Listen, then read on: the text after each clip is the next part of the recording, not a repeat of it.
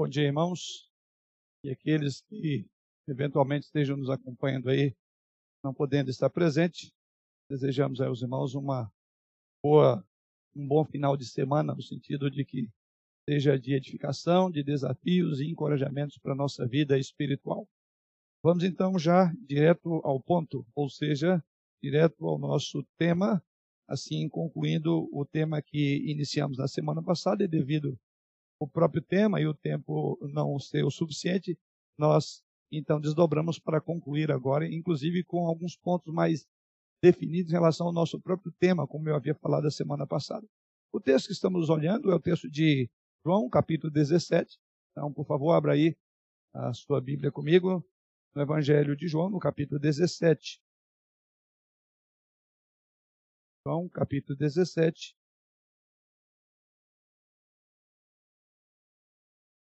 Eu vou ler ah, com os irmãos, uma vez já fizemos a leitura toda semana passada, a partir do versículo 13 até o verso de número 26.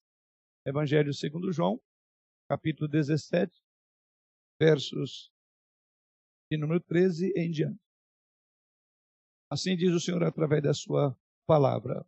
Não peço, desculpe, mas agora vou para junto de ti isto falo no mundo, para que eles tenham o meu gozo completo em si mesmos.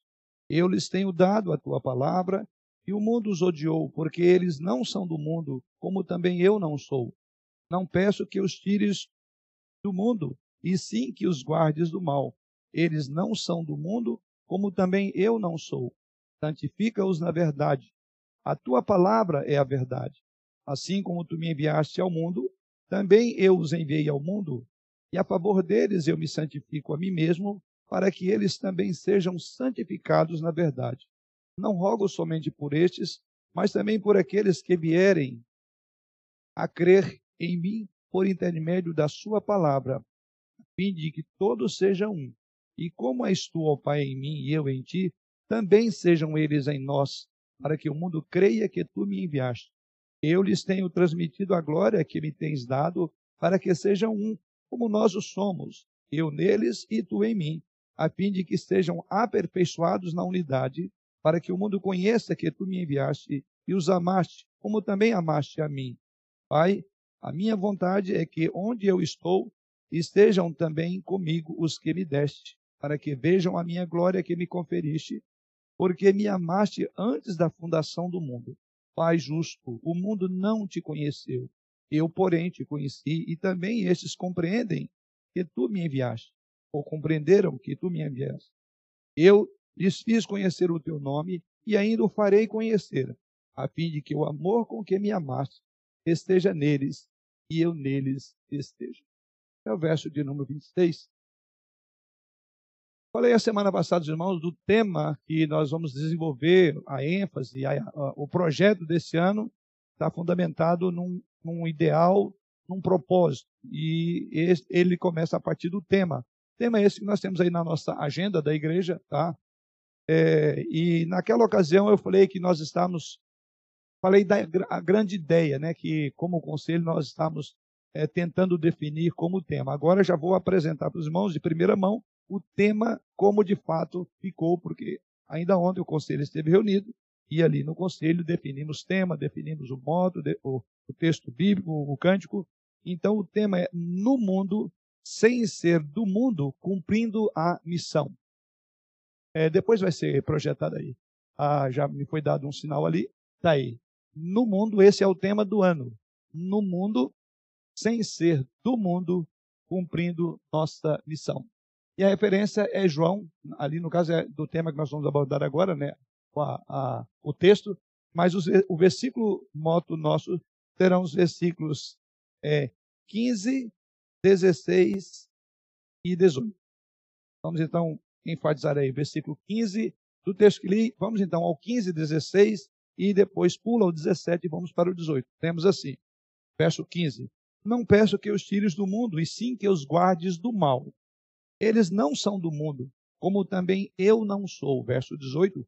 Assim como tu me enviaste ao mundo, também eu os enviei ao mundo.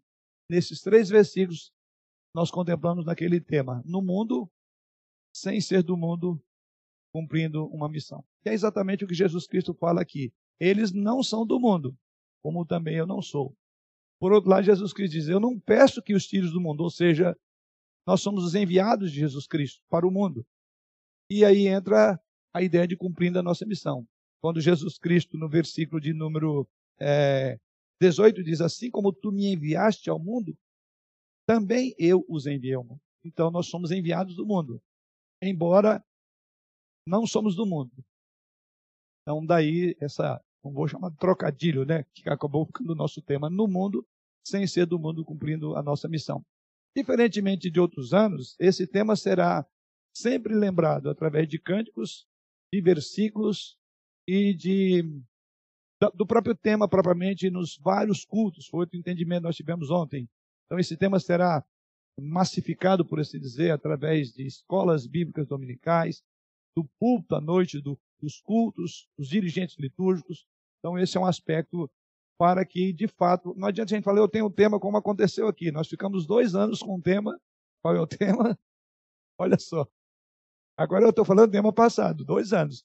Dizendo 20 e 21. Pós-modernidade, desafios e oportunidade. É por isso que a gente agora vai fazer assim, todo, pelo menos mensalmente, nós vamos lembrar disso, né? Não só lembrar, mas as ênfases dos cultos e todas serão focadas exatamente nesse aspecto, tá? Bom, e nós estamos trabalhando com o nosso texto, que é o Evangelho de João, capítulo 17. Algumas coisas nós já consideramos a semana passada e hoje eu quero concluí-las. A propósito, como nós estamos aqui, não é uma, uma sala de preleção, é uma sala de aula, não parece, mas é uma sala de aula. Então, os irmãos fiquem à vontade para participar. Porém, por a nossa, pela nossa sala de aula estar sendo filmada nessa hora, né, para os irmãos que estão é, acompanhando-nos, é só uma pergunta ao pessoal da, da transmissão. É, não editado, esse? Não listado, quer dizer? Não? Bom, está aberto para todo mundo, tá? Depois eu falo sobre isso, já que está aberto no geral aí. Porque semana que vem nós vamos voltar para alguns temas um pouco mais delicados e vamos falar mais das questões das, da ética, né? Então, os irmãos observam que nós estamos aí duas semanas pensando no que é o, a grande, o grande pensamento da igreja conservadora. Qual seja, o que nós estamos pensando nas duas últimas semanas? Não, pensando agora, é que agora estou confundindo irmão, né? Ali, é, qual, o que nós estamos mais pensando conforme o planejamento do ano? O que nós estamos vivendo nesse momento? Acabamos de passar aqui, hora, ainda há pouco, um centenário de oração. A favor de quê? Do aniversário da nossa denominação. Né? Completamos no último dia 11, 82 anos de existência. E no dia 4, a igreja local, 54 anos de existência. Então, por isso que os assuntos dessas duas semanas, interrompemos a sequência sobre a nossa aula normal, né, que seria sobre ética, né, os assuntos éticos e polêmicos, é, para falar daquilo que nós praticamente iniciamos o ano, né, com dois momentos muito importantes que a vida da nossa denominação, a nossa igreja presbiteriana conservadora do Brasil completou no dia 11, 82 anos. Então, por isso que nós estamos fazendo, é, trabalhando temas diferentes, tá? Então, com isso eu quero dizer que a semana que vem voltamos, e aí essa questão da nossa sala, vamos pensar aí sobre o que chamam de não listado. Não vou explicar isso aqui agora, mas seria mais restrito, tá? Então, nesse momento, a nossa sala está aberta no geral. Mas não importa, nós somos numa sala de aula aqui, e para isso a orientação que eu quero sempre lembrar é: se você for participar, interagir, ler um texto, não o faça já falando, tal, mas levante a sua mão, porque tem gente lá atrás com microfones. Se você levantar a mão, ele vai ver quem levantou a mão, por isso que esses irmãos estão lá, e ele virá para que você participe no microfone, porque tem irmãos participando longe, né, ou acompanhando, e ele não consegue entender. Ok? Então, essa é a nossa regrinha básica. Vai participar? Levante a mão, espere que o microfone chegue a você, e assim você faz a leitura ou a, dá a sua palavra. Então, vamos lá. O nosso tema é, então, no mundo, sem ser do mundo, cumprindo a nossa missão. E nós dividimos esse texto em dois momentos. Primeiramente, é que os cristãos devem estar no mundo à semelhança de Jesus Cristo. Isso foi a reflexão que nós tivemos a semana passada. Então nós lembramos que Jesus Cristo, ele estava no mundo, só estou puxando aqui a ponta da meada, ele estava no mundo mas não isolado das pessoas mundanas. Por isso que às vezes ele foi é, até intitulado né, de aquele que comia com publicanos e pecadores. Ou seja, Jesus Cristo tinha um cristianismo atraente e não excludente. Então é a primeira coisa. E é por isso que ele diz aqui na sua oração sacerdotal: Não peço que os tires do mundo, porque ele viveu no mundo. Então é a nossa primeira ideia do nosso tema. É exatamente nesse mundo que Jesus nos quer, quer que vivamos. E isso Jesus Cristo fez com uma profunda maestria. Jesus Cristo não teve nenhuma dificuldade de transitar no mundo. E aliás, eu creio que fiz essa referência semana passada.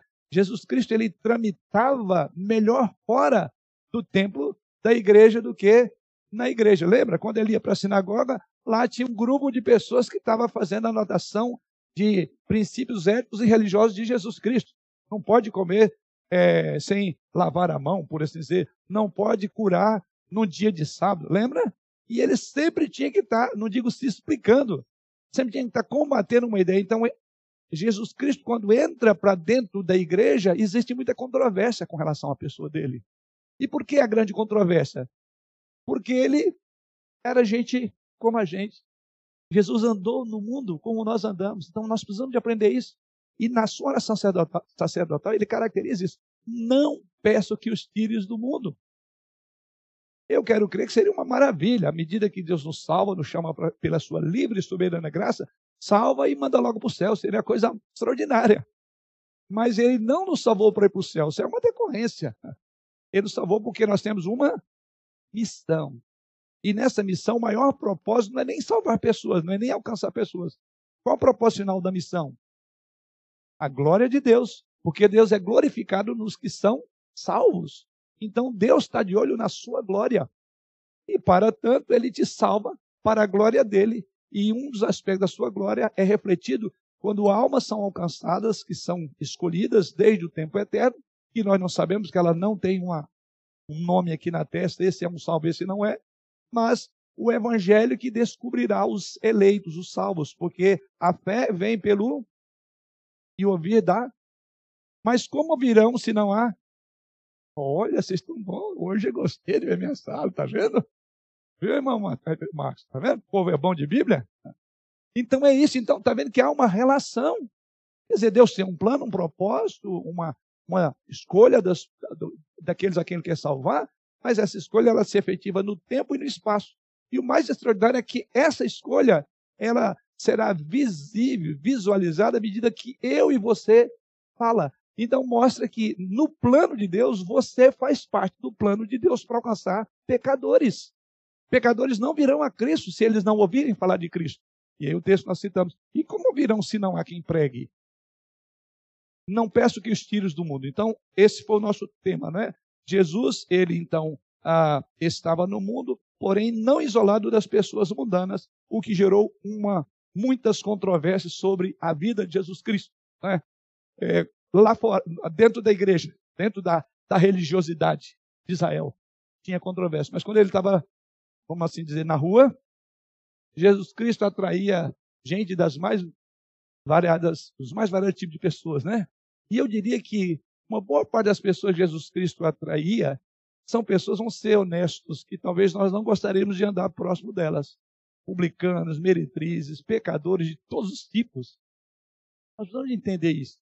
Porque ele é o nosso modelo e nós somos discípulos de Jesus Cristo. Somos seguidores de Jesus Cristo. E eu quero crer que, como igreja, ao longo dos anos, ao longo do tempo, nós temos perdido essa percepção de que nós fomos colocados para estar lá, naquele mundão, quando eu digo lá, eu estou fazendo a diferença aqui entre o aqui, que aqui é uma, é uma, é uma zona de conforto, vamos assim chamar, proteção, e lá fora, dali para fora, onde as coisas acontecem. Não só com os perdidos e pecadores, mas comigo e com você. Que ali no campo da não religiosidade sacra, sacramentada, como a igreja, ali é onde você vai ter um problema no casamento, você vai ter um problema de gente mexendo com droga, você vai ter um problema de gente é, é, vivendo numa vida adúltera, você vai estar vivendo com pessoas na delinquência. Você entendeu? E é lá onde o cristianismo acontece. Lá onde ele é exigido. Ok?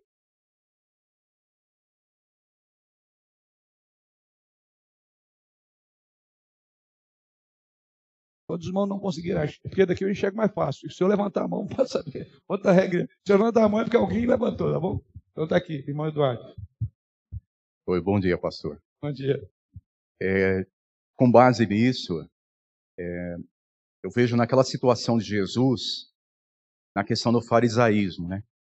Então, eles eram muito religiosos e muito doutrinários, vamos dizer assim. Então, naquela época, o que, que eles faziam? Eles estudavam demais e parece que isso esfriava eles demais. E aí eles se afastavam do povo, né? Queria colocar uma situação que é nos dias de hoje o perigo da gente se tornar fariseu, né? Porque a gente está estudando demais, que não é errado, mas caindo no mesmo erro daquela época, que é se afastando do povo. Então, talvez esse paralelo que o pastor está fazendo, eu vejo muito ligado ao que acontecia na época. Então, é, é, a questão da gente realmente estar no meio do povo, né, ou com trabalho, não, não sei. A gente precisa pensar nisso. Porque senão, daqui a, se Jesus voltasse hoje, de novo, vamos dizer, é, pela primeira vez, hum. como é que será que ele nos viria? como ele mesmo estava com os discípulos, ou ele nos viria como os fariseus? Fariseus. Acho que é. Não, bem, bem, bem, bem colocado, bem colocado até mesmo que é, é oportuno diante de, de, exatamente disso, né? Como você diz, eles estudavam demais e praticavam de menos. E nós corremos um sério risco de estudar demais e praticar de menos. Esse estudo nos será usado contra nós mesmos, Vou usar agora a terminologia bíblica. A Bíblia diz que cada um será julgado na medida do conhecimento que teve. A quem pouco se deu, pouco se requererá. A quem muito se deu, muito requererá. O juízo nosso na eternidade, o irmão Eduardo falou de de Jesus Cristo, né? então pensando no juízo, cada um será julgado à medida do conhecimento que teve. E a considerar por aí, vamos assim chamar para nosso sentido, nós presbiterianos conservadores, Vamos estar lá como um dos primeiros da lista. Olha, peraí, você estudou muito, meu amigo. Você aprendeu tanto em escola dominical, tanto nas instruções e etc. Caracterizou-se por isso. Aliás, a nossa, a nossa mística denominacional é, está lá na, na logomarca, na, na parte de baixo. A mística, o, o grande mística da denominação, a batalhar pela fé. E lá, quando Judas diz, olha, eu queria falar com vocês a respeito de outros assuntos, coisas comuns do nosso dia a dia a nossa praxe, é mais ou menos isso que, que é a prática. Porém, eu fui levado pelo Espírito Santo para falar de uma outra coisa. É, a igreja está sendo atacada e nós precisamos batalhar pela fé. Aí Judas, ele disse que o próprio coração dele era o desejo era de falar dessas coisas do dia a dia, mas ele entendeu que era necessário. E, e essa, então, é a nossa mística denominacional. Mas uma deve ser decorrente da outra. Se temos uma boa doutrina, a nossa prática tem que ser boa. Do contrário, correremos o risco de ser o que o irmão lembrou, como eram tidos os, os escribas e fariseus, né? Que eram fariseus falsos. Então, o que que você tem feito desse conhecimento? Aonde é que ele tem sido útil? Né? Você tem utilizado só para você mesmo? Você vive isso, você entende de teologia bíblica? Mais do que isso, você pratica isso, você beneficia outras pessoas com o grande conhecimento de Bíblia que você tem. Se você não faz isso, a Bíblia diz assim: aquele que está fazendo bem, é outro texto bíblico, e não faz isso. Então pense seriamente nisso. Sobre nós pesa uma grande responsabilidade. E não vamos culpar o cristianismo ou a nossa própria teologia. Mas é a nossa vida que está errada. Ela não está batendo com a vida de Jesus. Jesus Cristo era assim, como dissemos, né? Ele estava ali com as pessoas vivia bem, relacionava e nunca se contaminou. Reprovou duramente, perdoou, porque ele é Deus e podia é, perdoar, né? mas disciplinou, advertiu. Então, pense em Jesus Cristo, né? como ele foi né? e como você é. E nós somos seus discípulos, somos seus seguidores, temos que seguir passo a passo a vida de Jesus Cristo. Aliás, tem até um livro antigo, foi reeditado, que é Em Seus Passos, o que faria Jesus. Vale a pena ver um livro muito vai falar da praxe e como viver, como como traduzir toda a teologia que nós conhecemos no arroz, no feijão, em assistir um cinema, em namorar. Então, é, em seus passos, pense o que Jesus Cristo faria. Ele entraria nesse cinema, ele teria esse tipo de namoro, ele veria esse tipo de cena. Então, é mais ou menos isso. Então, é um livro bem é, interessante. É, é olhar a sua vida sob a ótica de Jesus Cristo. Ou melhor, converter todo o seu procedimento conforme Jesus Cristo faria. Certamente, eu creio que você reavaliaria todo o seu procedimento. Irmã Maria. Pastor, nessa semana que eu me deparei com duas situações e depois eu fiquei pensando, mas eu, eu a primeira foi assim. Eu estava passando com o Eduardo de, de carro, a gente desceu ali na no centro, na rua da Igreja da Matriz, hum. e já era um pouquinho mais escuro, né? Aí tinha uma uma pessoa lá, uma eu acho que era um, um homem travestido, né? Ah. E tava na, na esquina, assim. E tava meio frio, e tava lá com copinha. Falei, que vontade de falar para ele, não sai daí, se agasalha. Ou de, de, de, pregar o evangelho, falar alguma coisa. Eu falei, daí eu, a gente passou assim, eu fiquei olhando. Aí eu falei, será que a gente para o carro? Será que a gente vai lá? Aí o Eduardo falou, mas a gente não está preparado para falar.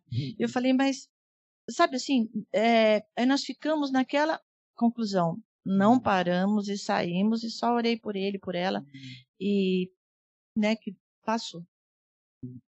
Aí depois, quando foi na, na quarta-feira, eu ainda tinha ido na perícia, eu voltei a trabalhar quinta, graças a Deus. Aí na quarta de manhã, eu fui passar, eu tinha feito uma caminhada logo cedinho, né? Aí ali no, no outro farol, é, não aqui, ah, lá, na Vila Augusta, onde eu estou morando, tinha uma menina também, assim, toda tatuada, magrinha, no farol, com um monte de facão. Ela raspava o facão no chão, raspava o facão no chão, depois jogava o facão para cima ah. e fazia. Malabares, a, né? Malabares, isso, malabares, ah. isso. Aí eu, eu tinha ido num lugar lá, aí quando eu passei, ela estava encostada na, ela não estava na, na, na, frente dos carros, ela estava na calçada encostada, os facões lá no chão, e ela ali com uma carinha de desolada. Aí eu parei, olhei para ela, ela olhou para mim e baixou. Aí eu olhei para ela, falei, meu Deus, o que, que eu falo? Uhum. Ela olhou para mim com uma cara e olhou para o facão. Aí eu tchuf, também fui embora, não falei nada. Ah, Jesus você amado. Cê, aí você já não olhava para ela, olhava o facão da na mão ela olhou, é, foi... Verdade, pastor. De novo, lá fui eu embora sem fazer nada, orei por ela e voltei desiludida dois dias. Falei, Senhor, eu sou um fracasso, sabe? Porque não, não fiz nada. Olha que absurdo. É. Olha, você não fez nada e tendo tudo. Não vou censurá-la, só dizer exatamente que é um aspecto que você não vai trabalhar muito.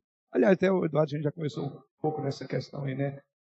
É, na reunião de homens. Né? Então, realmente, é, por que, que eu digo não fez nada no sentido que você falou, né? Estou usando os seus termos, embora você tinha tudo. É, talvez o nosso grande problema é achar que a gente tem que ter um compêndio de teologia para falar de Jesus Cristo. Não precisa ser. É, eu creio que a gente tem que ter é uma uma imersão com essas pessoas, é ir lá.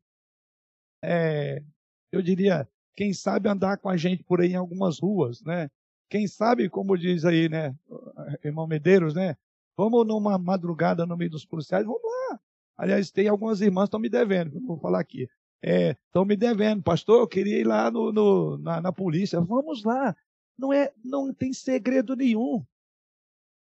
Então, você não precisa de ter um compendiologia. O que Jesus Cristo fez por, você? Tem uma mensagem mais poderosa do que essa? Jesus Cristo transformou minha vida. Assim você começa com o seu próprio exemplo pessoal.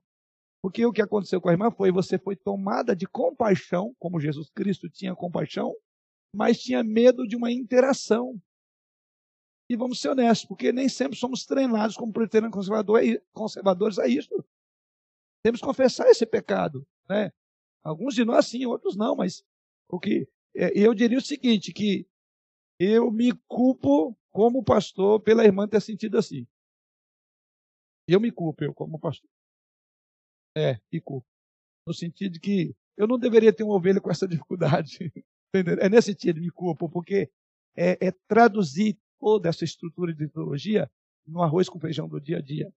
E uma, uma maneira de fazer é vendo o pastor fazer também, é o pastor indo fazer, é, eu falei, é que a gente não vive com uma única agenda. Mas o fato é que é, não há dificuldade, não há. É, é, é, eu diria que é um treinamento prático. Até o treinamento do que falar já tem, mais que qualquer um. Sabe quem mais faz isso de uma forma é, é, sem nenhuma preocupação? São os pentecostais e os neopentecostais. Ele, ele não conhece meia dúzia de Bíblia. A gente pode dar aula de Bíblia e de teologia para ele. Mas ele, com meia dúzia de três coisas.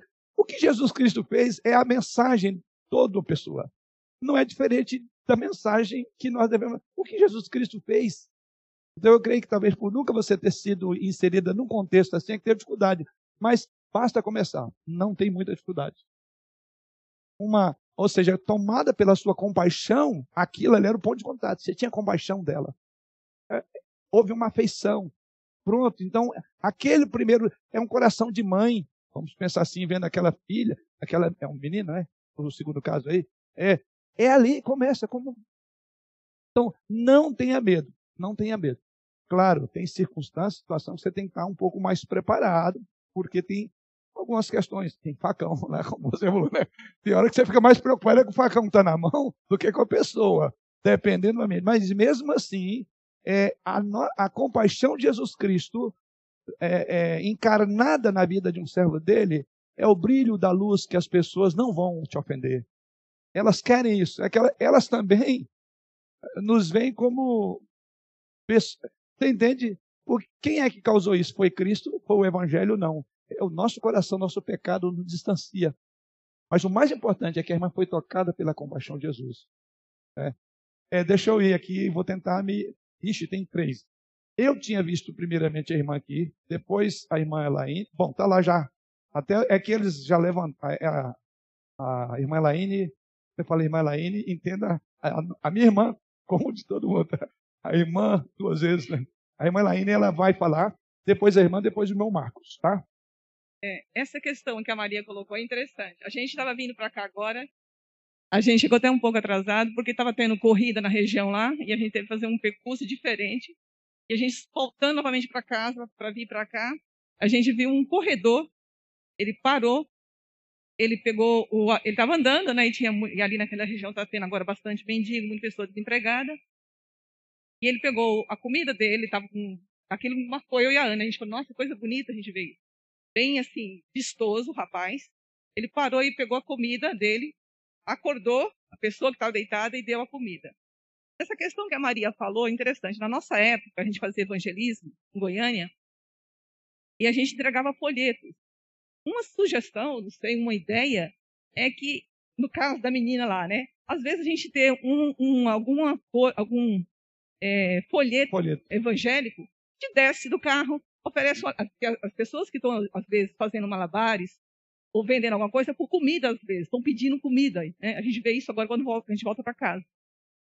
Quem sabe aí seria uma ideia, né? Entrega um alimento, entrega uma, uma, um folheto, algum, um livretinho um papo muito rápido, porque a situação que a gente vive hoje também é complicada, porque você também fica assustado, igual ela colocou, de descer, bater papo, conversar, ou até mesmo falar do evangelho, sim. porque a gente vive numa situação totalmente diferente, atípica, né?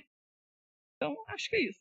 Sim, sim. É, é, eu lembro, enquanto ela fala, eu lembrei de um irmão em Goiás chamado Alaor, falecido já. É, o irmão Alaor, ele ia para a igreja numa bicicleta, um homem muito simples, muito simples, é, de, assim, na hora da igreja, ele nem participava como os irmãos participavam, porque ele era muito acanhado, assim, no sentido de falar. É, e, e, e, meio até rústico, meio, vou usar um termo, matutão, matuto, sabe, homem meio, meio assim. É. Então, ele até na relação com a igreja, ele tinha, ele mesmo tinha suas próprias barreiras, que ele era aquele, é o jeito de ser dele. Então, na igreja, mas se você visse esse irmão Alaô, na bicicleta, na rua, ali ele estava no lugar dele e você estava fora do lugar. E sabe o que, que ele fazia? Exatamente isso que a irmã Elaine falou. Ele, compra, ele vivia com a sacolinha cheia de, de na época entregava muito folhetos. Tá? Foi assim que hoje os irmãos lembram do reverendo Clodoaldo. É, o reverendo Clodoaldo foi evangelizado pelo irmão Alaô. Eu acho que o irmão, o reverendo Clodoaldo, foi evangelizado O reverendo Clodoaldo, ele vendia o jogo do bicho. É, mexia com o jogo do bicho, agora era bicheiro. Resumindo, ele, ele é, uma, tinha uma, uma bolsona piracó e o irmão lá também tinha. A irmã lá falou, mas o que, que você tem? Pensou que ele tinha um folheto, né? Ele era muito simples. Falei, não, eu vou vender para o senhor. Não, eu vou te dar um folheto. Começou tudo assim. Só resumindo, ele tinha esse ponto de contato. Olha, eu não sei falar. É, é aquilo que Pedro diz lá, né? E João, né? É, eu não tenho ouro nem prata, mas o que tenho eu te dou. O que, que eu tenho? Jesus. Já tem a maior riqueza. Agora, como interagir são as várias maneiras. Aí, como a irmã Elaine falou, houve uma época em que isso era muito comum. Eu estou falando, houve uma época que era um padrão. Muita gente fazia isso. E era até uma maneira de você começar. Ah, tá aqui, dá uma lidinha aí. Né? Ou então, é, ah, quer um dinheiro? Tá, vou pôr aqui 5, 10 reais e junto um, um, folheto. É o seguinte, tá aqui, ó, mas faz o seguinte, eu gostaria que você lesse aqui agora. Pessoa está de olho no dinheiro, né? Mas pelo menos ela vai ler ali. De repente pode ter uma reflexão, o Espírito Santo pode tocar ali, abrir os olhos dela e falar, peraí, eu não entendi. De repente ela vai até falar, se for graça de Deus e propósito, ela até vai esquecer os 10 reais. Fala, nossa, que interessante. Assim, o que eu vou te dar agora, talvez é para você tomar um lanche ali. Mas há um tesouro, uma riqueza que quando você beber dessa água viva, você nunca mais terá sede. Eu já estou entrando no assunto que Jesus falou com a mulher, com a mulher samaritana, porque era como ela. Mas sobre isso, também a gente terá aula sobre evangelismo pessoal, mais na frente. Sobre é, imaginar vários cenários, como que a gente pode fazer isso. Por isso que eu disse que eu me culpo quando a irmã fez isso, porque eu nunca falei aqui na igreja sobre esse assunto. Nesse sentido, né? Prático. Tema sempre tenho falado. Sim. Eu vou lembrar. Noélia. Gravei. Eu estou com os dois personagens na cabeça. Eu estou brincando aqui com a Emanuela, porque eu falei, que nome difícil. Ela sempre vem, né? Está conosco, está vindo para a igreja aqui. E eu falei, mas é uma vergonha, pastor, não conhecer o nome da ovelha, né? E aí, no, na quinta, quinta-feira, eu falei, irmã, me desculpa, irmã, vai orar por nós, como é o nome mesmo? Aí ela lembrou, lembra de dois personagens. Lembra de Noé e de Lia. Hoje eu lembrei. Eu falei, só, eu só tenho que tomar, eu escrevi aqui, eu falei, só tenho que tomar cuidado para não chamar a senhora de Noé. e nem de Lia. Então é Noélia. Dei uma dica para todo mundo. Agora vocês estão indo de mim, mas é fácil falar o nome dela? É um nome diferente, né? Mas tá aí, ela consegue trazer em si Noé e Lia. Noélia, eu estou rindo aqui, porque, só para explicar isso, porque, como diz o outro, o pastor não contou uma piada para nós, por que, que ele está rindo? Tá bom, e é Manoela depois irmão, irmão, é, irmão Só complementando, pastor, o que realmente a irmã falou, que eu não gravei o nome, que a sua irmã, né? é, e a Maria, é, o evangelismo, então, é, é, é, fácil, né? É fácil, porque a gente carrega ele, né? Tá Jesus está aqui. E, e uma, um, talvez uma dica, né? Seria a gente fazer o que ela, o que ela falou, a gente carregar no carro ou em algum lugar, assim, um, uma bolacha, um biscoito, alguma coisa. E, e, e, e eu conheço pessoas que carregam sacolinhas dentro do carro justamente para fazer isso, porque você entrega e é fácil falar: Jesus morreu por você, ele morreu por mim, ele te ama. Né? E são, são palavras que quem vai, quem vai fazer depois o trabalho naquela vida é o Espírito Santo, a gente sabe, né? A gente é só instrumento, né? De essa aproximação já também faz as pessoas olhar, nossa, um carro parou aqui perto de mim, né? Se importou, se importou comigo, né? Então essa coisa de olhar no olho, de olhar para ela e olhar Jesus Sim. na vida da, é. daquela é. pessoa, é. né? Ela e... tem que entender aquela mão como as mãos de Jesus estendidas para ela, porque sim. uma boa parte das pessoas, por estar desiludidas no mundo sem Deus, sem salvação, muitas vezes até culpam a Deus. Ah, eu estou nisso porque Deus é, esqueceu de é, mim. É verdade. Fala, não, ele veio aqui hoje. É. Jesus Cristo veio aqui hoje, nessas mãos. Através da Maria. Você entendeu?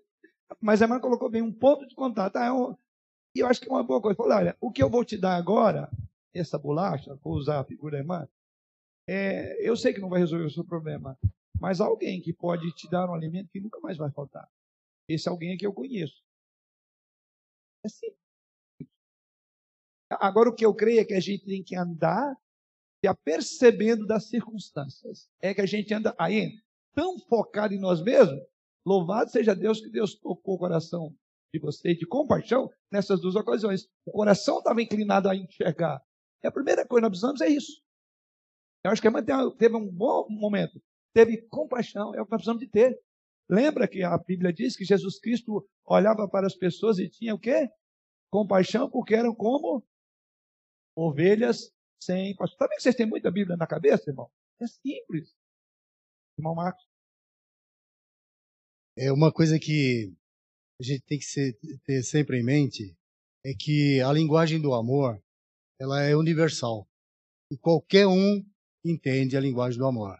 Quando você se dirige para um, uma pessoa em situação de rua, ou mesmo um bandido, mas com amor, ele interpreta de imediato a sua intenção com ele. Então, quando eu trabalhava em casa de recuperação, a minha esposa ficava muito preocupada. Falava, nossa, você é um policial no meio dos bandidos, isso é um perigo. Não dá certo isso aí. E eu sempre falava, né? A linguagem do amor, ela é universal e todo mundo entende.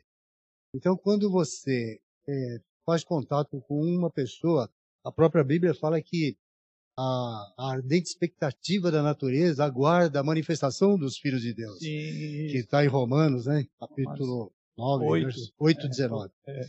Então, é, a, a, o, o povo do mundo está aguardando isso aí, está esperando que a gente fale. Então, quando a gente se propõe a falar, essa palavra normalmente é acolhida. E a gente, olha, o que eu ia falar, já falaram aqui, né? Os, os evangelistas de plantão aqui já, já falaram, né? Tá cheio deles, só é, porque realmente é, se você tiver alguma coisinha para oferecer, ali você mostra amor. Não é comprar ninguém, umas moedinhas, você dá uma moedinha, um panfletinho, uma bolacha, mas ele ele não entende o panfleto, ele não entende a palavra, mas ele entende o material que você está dando e traduz aquilo em amor. Então a gente pode, eu também já já pequei muito nesse sentido também, não estou dizendo que eu sou perfeito, né?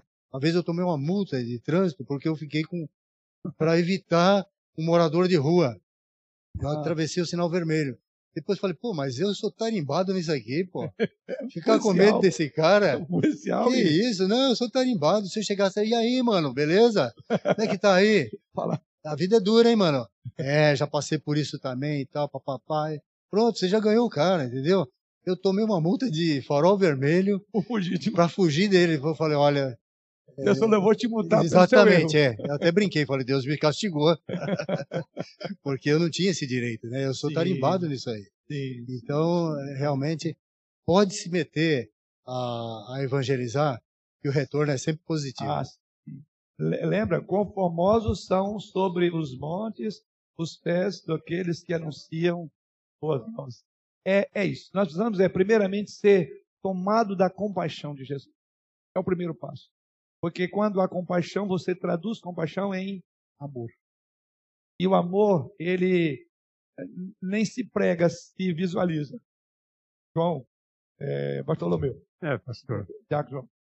A gente também tem que estar prevenido para o contraditório, né? Aqui na igreja tinha uma pessoa que entregava panfleto, panfleto, panfletos. Panfletos, é, panfletos. É.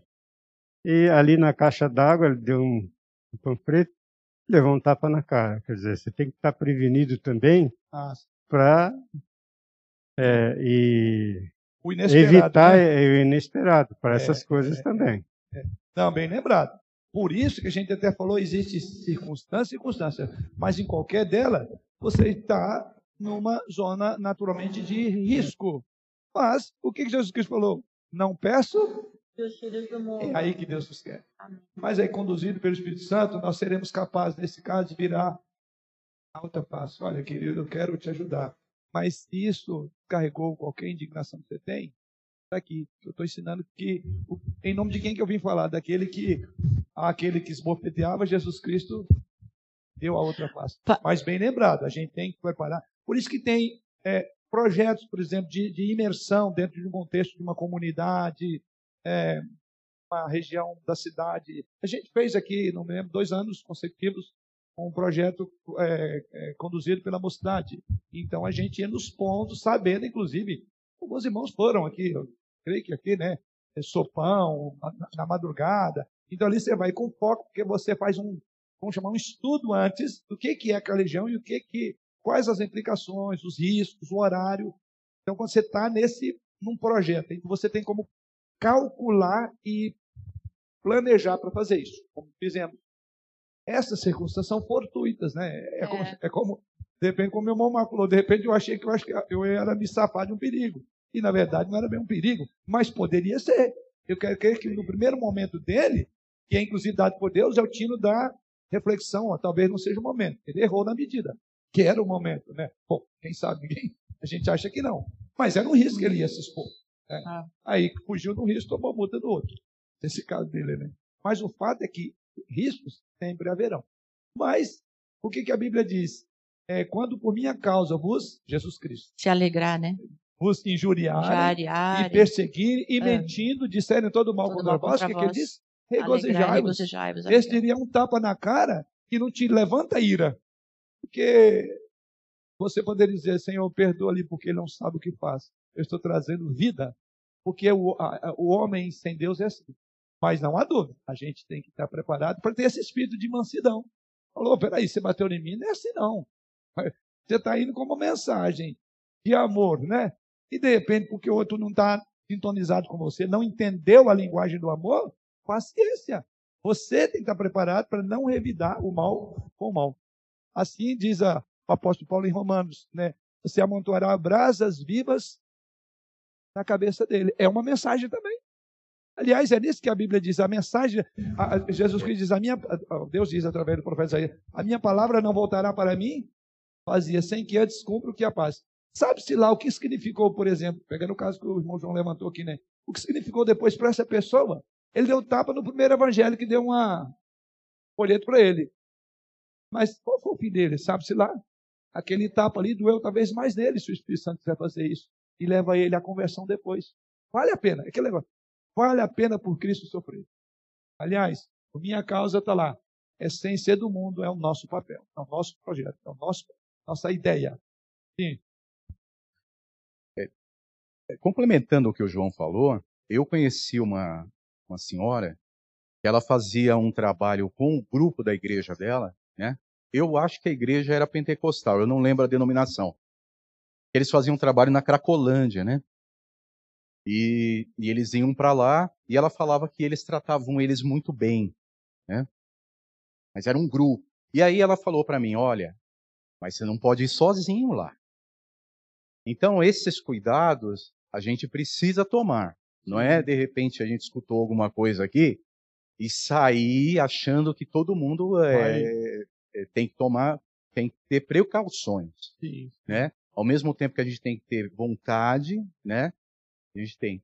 E na questão do João, que a pessoa deu o, o, o folheto lá, eu já aconteceu de alguém vir me dar um folheto.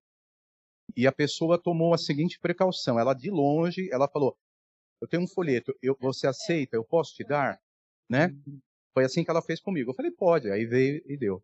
Para evitar talvez essa esse é, são as coisas que é, vão acontecer. Esse né? ponto de contato geralmente ele é tenso no primeiro momento, mas logo ele vai se revelar a que fim veio. E a gente tem que estar preparado para qualquer uma das possibilidades.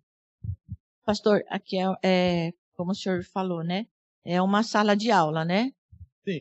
Estou tomando muito tempo? Não, não, não? eu estou, nossa, como eu falei, eu acho bom isso, isso é uma sala de aula. É, então vamos é. lá. Quando tem sala de aula, a gente tem lição de casa, né? é, às vezes tem vou... um monte de. Tudo isso aí é lição de casa, viu? Não. Então, eu vou, eu vou, se Deus permitir, eu vou pegar uns folhetos, comprar uns folhetos e vou tentar fazer essa semana, semana que vem, se Deus permitir. É bom assim, fica dinâmico, essa, né, quem também. sabe essa menina, que geralmente assim, os lugares Ela deve estar tá por aí. Já é, então, um quem sabe uma hora Raspando Deus... no chão. É. Tá bom ficar de lição de casa. Tá. Obrigada. É, irmão Sérgio. Então, eu quero assim dar um testemunho, né? Na, há muito, quando eu era diácono, aí eu estava aqui, né? Aí chegou uma pessoa e pediu para mim, ó, você dia, eu queria falar com o pastor, né? Daí o senhor estava aí pregando, aí eu falei assim, ó, o pastor agora não vai poder atender que ele está aqui dando aula, né? Explicando aqui pessoal. Foi à noite, tá? É à noite. Aí, o que, que aconteceu? Aí ele pegou e falou assim, então você mesmo ora por mim. Eu senti que eu não tinha as condições. Eu falei, não, o certo é o pastor. Ele que tem que fazer. Mas eu falei, não, eu vou orar. Aí eu peguei e orei por ele, né? Ainda fui, ainda eu falei assim, provavelmente ele está com uma necessidade de alimento, alguma coisa, né? Ainda acho que pedi para alguém para ficar aqui, fui lá em cima, peguei acho que algum alimento, alguma coisa e dei para ele. E ele pegou, agradeceu, tudo foi embora. Passado já um, depois ele nunca mais retornou à noite, as outras vezes que eu estava aqui de plantão, né? Passado, acho que uns três, quatro meses, eu vim com a minha mãe trazer, acho que foi a minha mãe para cantar aí na Rosa do Sarão, e eu estava lá no fundo. Daí, de repente, me veio assim, falei assim, ah, não, vou ficar um pouquinho lá na frente. Quando eu cheguei aqui, aquele rapaz estava passando, ele me viu, veio e falou assim, olha, aquele dia, você lembra que você orou por mim e tal? Aquele dia, eu estava com a intenção de suicidar. Mas, depois que você orou por mim, aquilo sumiu da minha cabeça. E depois eu comecei, achei uma igreja perto da minha casa e comecei a orar. Então, às vezes, eu não me sentia com condições pra, nem para falar e nem para orar por aquela pessoa. Mas eu mas o Senhor tocou meu coração. E depois Deus é tão maravilhoso que ele falou, assim, mostrou para mim, né? Aquele resultado, né? Então, às vezes, a gente nem está falando ainda, a gente se sente, ah, não, eu não tenho condições, eu, apesar de eu ser de igreja, conhecer da, da palavra de Deus, mas realmente Deus é maravilhoso. Então, a gente tem que tirar, né, essa, é. essa é, é curioso que Deus manda o ímpio vir buscar um crente para orar por ele, porque Deus não ouve o ímpio. Porque ele não tem um intercessor que é Jesus. Só nós temos, pela graça de Deus, o Espírito Santo. Que fala a linguagem de Deus, o ímpio não fala. Mas veja o que Deus faz. Deus manda ímpios pedir para orar. Para não se matar numa noite. Que testemunho maravilhoso, irmão. É, olha, eu não sei, até a propósito que falou, a gente vai quase esquecer a estrutura da aula, porque está sendo uma aula prática, que é o que eu quero fazer um pouco mais à frente, mas ah, é muito comum, não sei porquê. Ah, bom, eu sei, como eu sei esse caso. Deus mandou aquele moço porque ele não era para morrer. E a maneira como Deus faria isso era quando um justo suplicava. Porque a Bíblia diz que muito pode por sua eficácia, eficácia a súplica dos não não ignore, né? Não diminua o poder da oração. Né? Aí você fala, oh, eu não posso fazer muita coisa por você, mas eu posso orar. Você já errou. Você acha que orar é, é a última coisa que você pode fazer por alguém ou a primeira? É a mais importante ou é aquela que você não tem que fazer você vai orar? Nós temos olhado para a oração de forma errada. Teologicamente, temos a ideia, mas a nossa prática está totalmente errada. Veja, isso que aconteceu com você. É muito comum, não sei se acontece com os irmãos. Já vi muita gente sendo mandada para orar na rua. Quantas vezes eu estou andando por aqui, uma pessoa chega, há poucos dias aqui em frente ao prédio do, do irmão Ailton e do Daniel, né? É, do irmão Daniel, do irmão Ailton. Eu passei lá, a mulher foi, pegou na minha mão, eu até assustei assim. Aí ela falou assim, olhou, olhou para mim assim, assim, meio meditativa. Você pode orar por mim? Ela não me conhecia. Como é que ela sabia daquilo? Alguém mandou ela, alguém que conhece o coração dela, sabia quem eu era e que eu podia orar por ela. Eu falei, sim, perfeitamente, posso orar. Comecei a orar ali, ali no meio da rua. Ela fez assim ali. E ali, imediatamente, ela falou assim: é, Eu estou com um problema muito sério. Aí contou, não vou. Tal, bem complicado. E eu estava sem direção, mas agora eu sei o que fazer.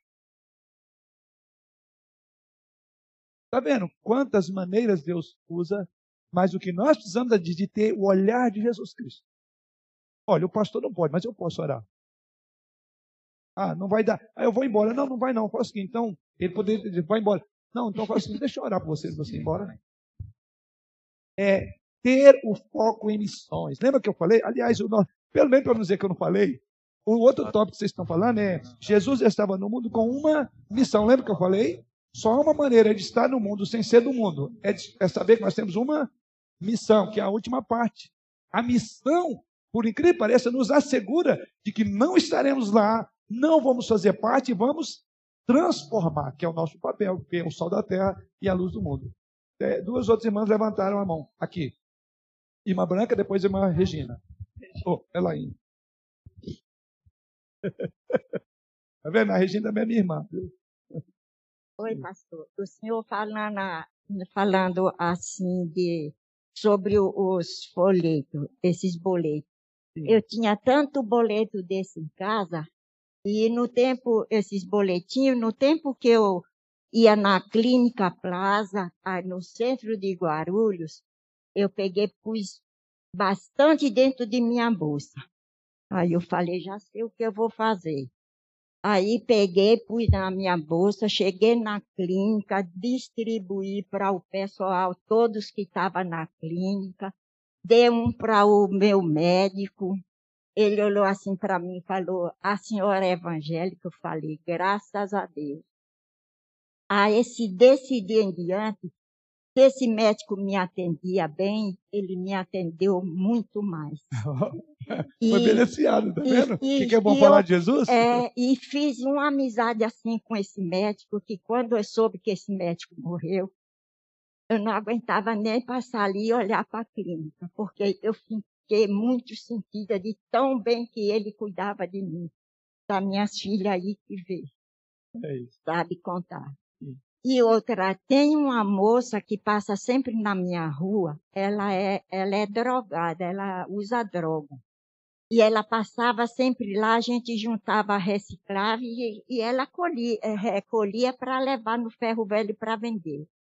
Aí um dia eu cheguei e falei, conversei com ela assim, por que que você está nessa vida? Você é tão bonita, tão jovem, sai dessa vida, arruma um emprego. Aí ela falou assim, ai tia, me chamava de tia, ai tia, é tão complicado a minha situação. Um dia eu vou contar tudo para a senhora. Eu falei, eu quero ouvir. Aí um dia ela conversando comigo, falando, começou a falar e que tiraram os filhos dela e tudo. Aí eu falei para ela, eu falei, olha, você quer um conselho? Vai numa igreja evangélica, busca Cristo, que Deus te ama sai dessa vida. E comecei a falar com ela. E aí, naquela hora, pastor, me, me dava assim um arrepio. E, e aquela vontade de orar por ela. Aí segurei na mão dela, orei. Eu chorava, ela chorava. Aí depois, uns dias passados, ela passou lá, ô oh, tia. E eu, eu, porque eu vou ali a rua, ali à frente da minha casa, da casa lá da Kátia, vizinha da oficina, eu varro até a minha casa. Porque o médico falou, é bom faz, para fazer exercício. Então eu varro, eu gosto, varro mesmo. É, eu varro. A senhora tudo. vai chegar até na avenida, eu sei, é, a distância com certeza, é bem grande. Com certeza. Aí é, ela passava, ô oh, tia, mas a senhora disse que não está bem da, da coluna aqui, deixa eu ajudar a senhora. Eu falei, não, eu tenho que fazer exercício, né? E eu varria e eu conversava com ela conforme ela passou. Ô oh, tia, eu fui ver meus filhos. Eu falei, foi? Deixaram você ver seus filhos? Você está vendo? Que bom, não é? E, e é assim, graças a Deus, é, é, ela não passou mais assim, mas ela passava. Tinha dia que ela passava um meio loucona mesmo. Aquilo me dava tanta dó. É.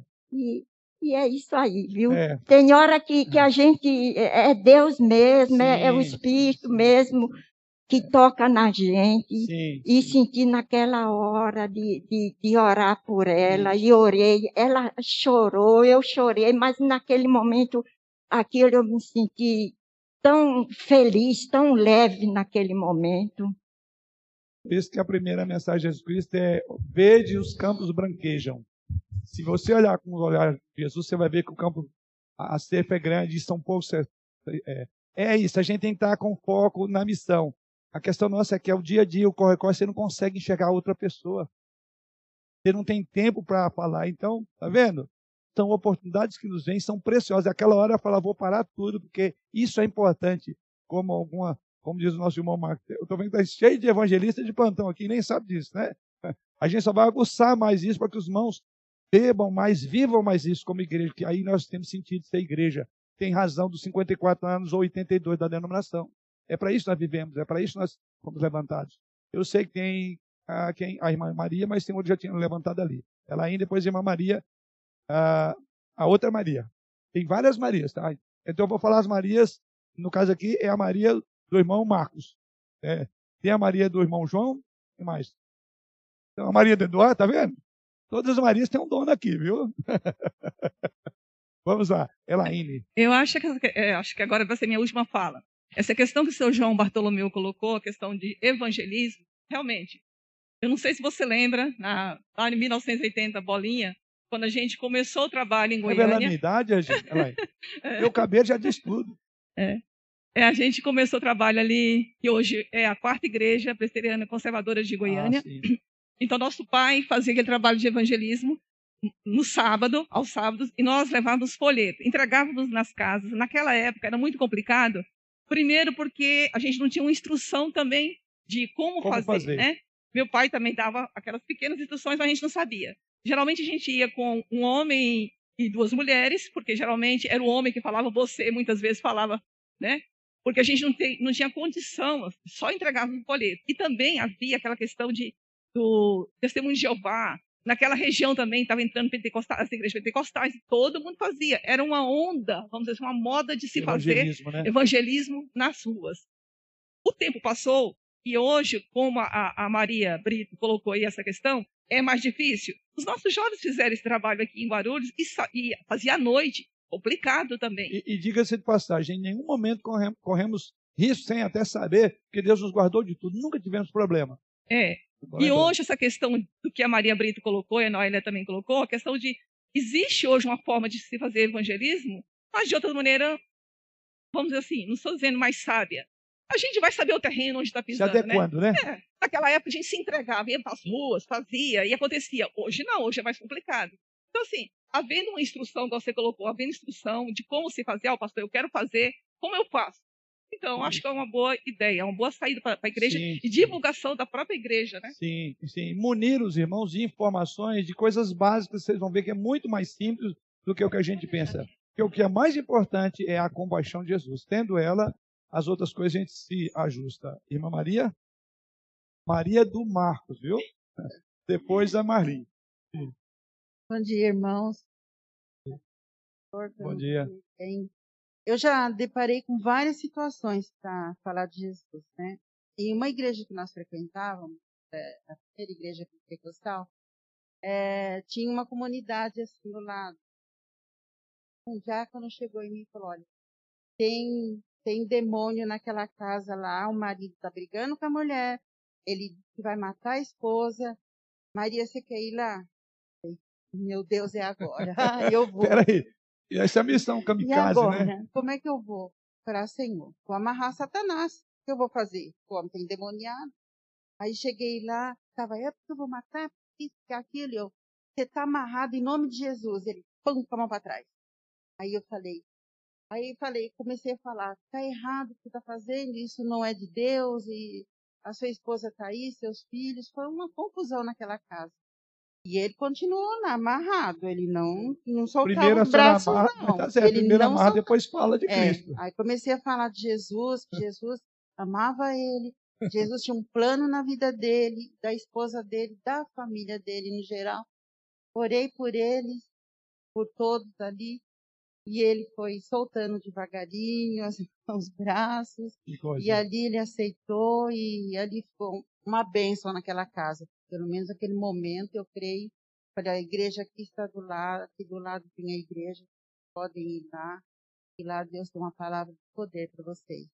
Aí foi isso que aconteceu, mas foi interessante, porque eu é, esse fui momento, né? né? Esse é, momento, é. falei, o que, que eu vou fazer lá? O que eu posso fazer numa situação dessa? É briga?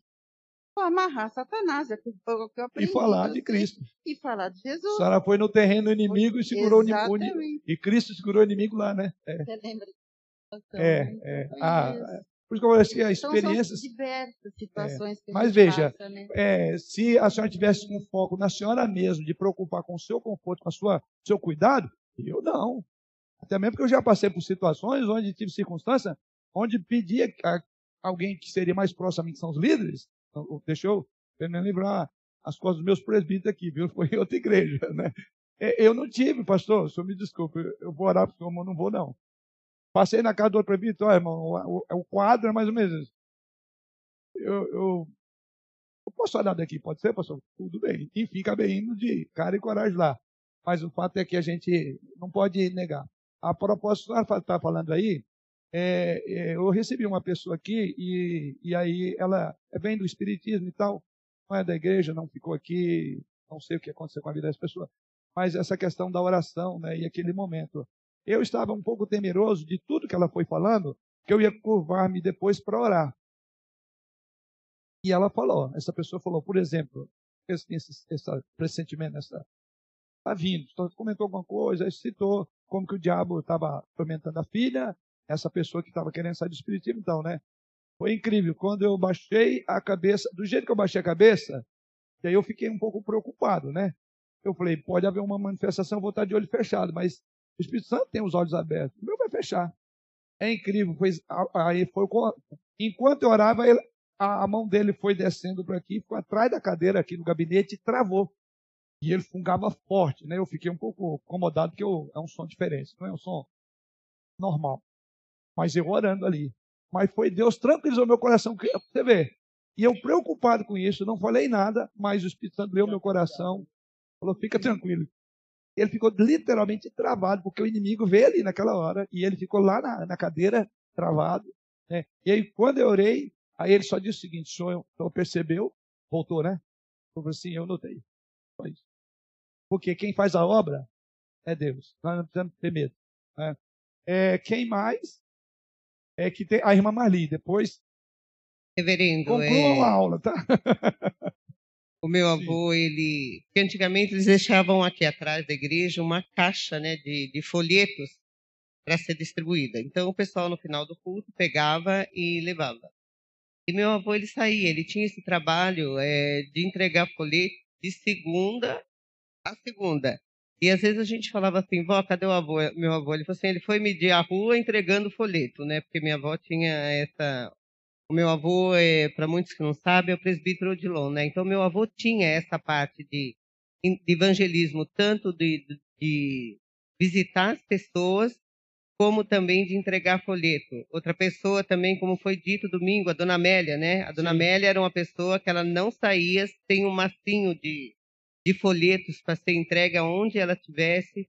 O tio Levi também, que foi presbítero dessa igreja, dentro do carro dele de táxi, todo lugar ele falou: ah, eu já dou o troco e dou um folhetinho. Eu pergunto se a pessoa, né?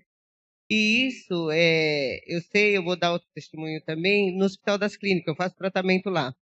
Então tem uma estante, e lá tem do Espiritismo, Seixenoê, né? E eu tendo uns, uns livrinhos cada dia, né, é, essas devocional diária, e eu lembro também uma vez que o reverendo Francisco doou uma caixa. E eu pedi para a superintendência se eu podia pegar, e eu os coloquei lá. E eu fui fazer uma coleta de exame. Num dia, aí me ligaram que eu teria que tirar exame, que deu um probleminha. E quando eu voltei, para minha surpresa, tinha mais de 50 cada dia, tabernáculo, esses, essas devocional não tinha nenhuma, porque às vezes você passa ali no Hospital das uhum. Clínicas de 6 a 10 horas por dia. Então tem um, um lado lá, é, pegue se você quiser, devolva se não precisar mais, né? Que é uma. Olha. Então, irmãos que têm essas devocionais em casa, é, ou algum livro, né, que queira, eu sempre coloco lá, pastor, e a gente volta. Eu volto geralmente de três a cada seis meses. Os livros não estão mais lá, mas é, e, e, eu sei que tem gente da Xexenoê, da é, Testemunho de Jeová, de Espiritismo, eles passam colocando folhetos lá, que eu já vi, né? Que eu sento bem do lado, assim, aguardando, é colocando esses tipo de leitura para todo mundo que está lá. Sim. Então, veja, é uma forma simples. Quer dizer, quantas pessoas são alcançadas até sem você ter interação com ela. Eu diria o seguinte: é, para evangelizar, Basta ter um coração apaixonado como havia Jesus e circunstâncias não faltarão. E é incrível, quanto mais você tem o coração afeito a isso, mais Deus vai mandar pessoas para você, para você evangelizar. Ou, em outra linguagem, mais oportunidades você vai, vão surgir ao ponto que você vai ser é, é tomado por isso. É, é, é uma vida assim, é maravilhoso. Né? E, irmã Ah, o Eduardo, me ajuda aí, é tanta gente, eu tenho que saber a ordem. É o Eduardo, depois, pela ordem, é Irmã Branca, né? Elisiane. Tá. A minha pergunta é bem rápida. É, com a experiência do pastor e da irmã Maria aqui, em relação ao contato de uma situação, né, ah. que se falava de Satanás ali do diabo, né? É, o que o pastor pode falar sobre a questão de hoje em dia, as pessoas não estão levando muito a sério, né? É, o, o, diabo hoje em dia ele está muito mais visto assim como uma lenda, uma historinha, né? E não está sendo levado como algo real, né? Então eu, eu acho que isso desmistificou muito, porque, tanto que as pessoas elas usam fantasias, né? E, e é como se fosse um personagem do cinema, mas não é algo real, né? O real.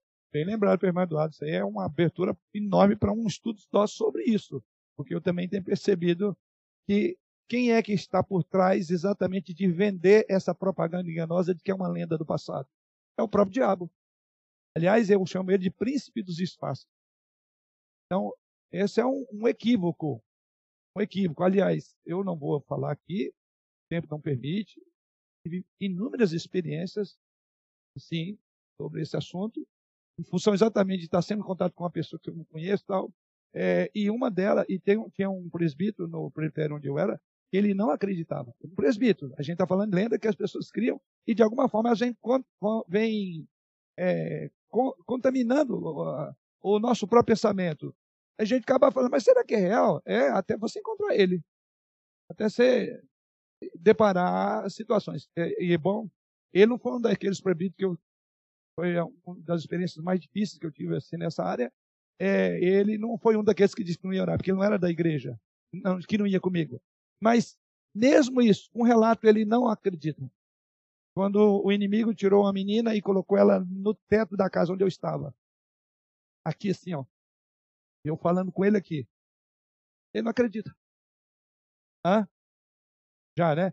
Então, a questão é, temos que tomar cuidado, porque isso é uma, um engodo perigoso. Perigoso. Porque se você não sabe com quem você está tratando, aliás, a Bíblia diz o seguinte: a nossa luta não é contra carne nem sangue, mas principado e potestade. Então, a primeira coisa é a consciência que ele é real. Mas ele é real, mas tem alguém que manda nele. Então, nossa preocupação deve ser com o diabo. Aliás, como dizia o reformador, né? O diabo é o diabo de Deus, dizia Lutero, né? Ele está sob o domínio e controle de Deus. E nós somos filhos de Deus. Então, a autoridade conferida a nós para esse momento é a autoridade de Jesus. Então nós não devemos ter medo, mas ao mesmo tempo saber, é, é, usar um termo bíblico, discernir os espíritos.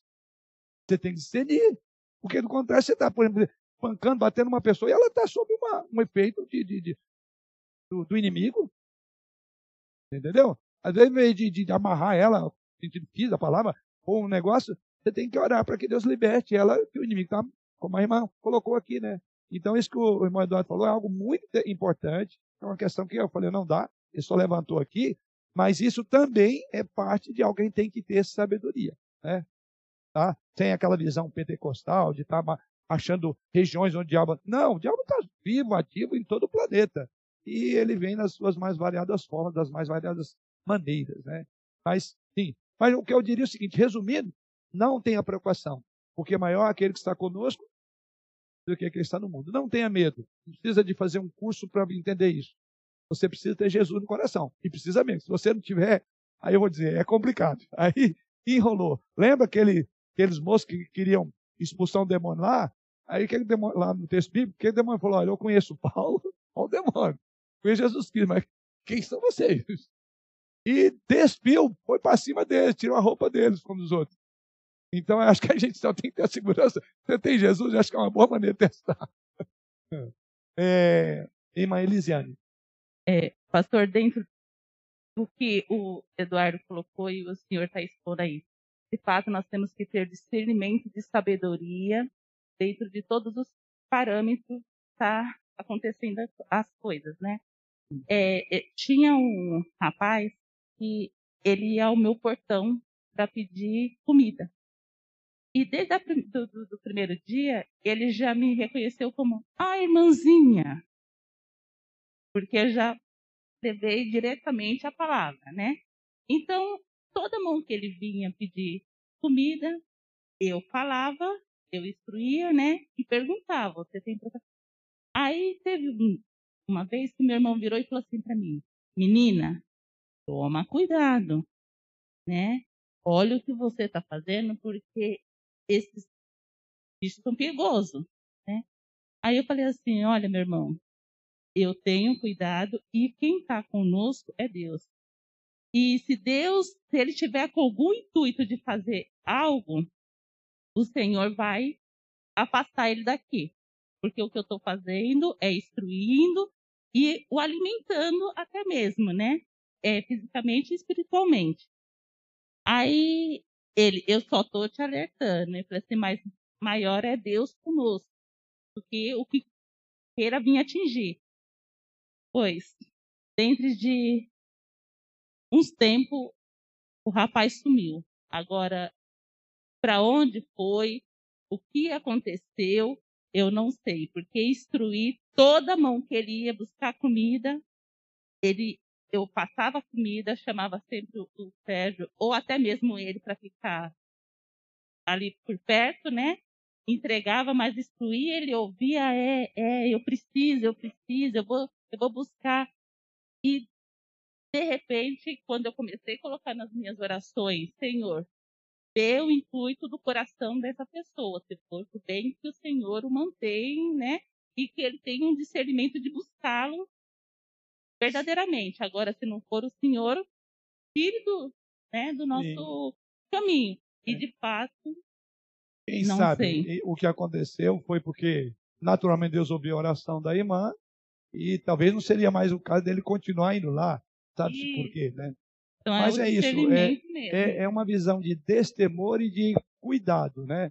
Por isso que Jesus Cristo, no outro contexto, diz assim, sede simples como as pombas e prudente como a serpente. Então, nessa área aí, há muita coisa que a gente pode estudar, pode ver a base, a base bíblica para termos uma boa estrutura de como... É, o mais importante é ter um olhar é, na missão, entender que, está vendo? Isso só, veja, está vendo como a missão está usando a, palavra, a missão está batendo a porta dos irmãos? Enxergue isso, irmãos. E esse ano é isso que nós queremos pensar. Tem algo muito mais importante que nós devemos fazer e que eventualmente está sendo deixado em segundo plano, que é a missão, a nossa missão. Igor? Pastor, eu não sei se ainda tem, mas na secretaria lá em cima existia, né, pelo menos antes de todo esse momento de a gente ficar reclu, recluso aí, vários folhetos lá em cima evangelísticos com temas é, distintos. Dona a irmã Maria queria folhetinhos.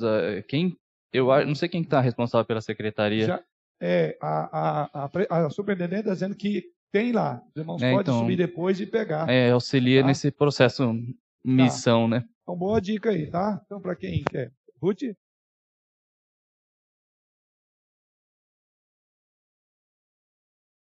Para pôr. Ah, traz para cá e vamos arrumar isso, para até acrescer os que tem aí, caso a irmã não utilize, porque veja aí, né?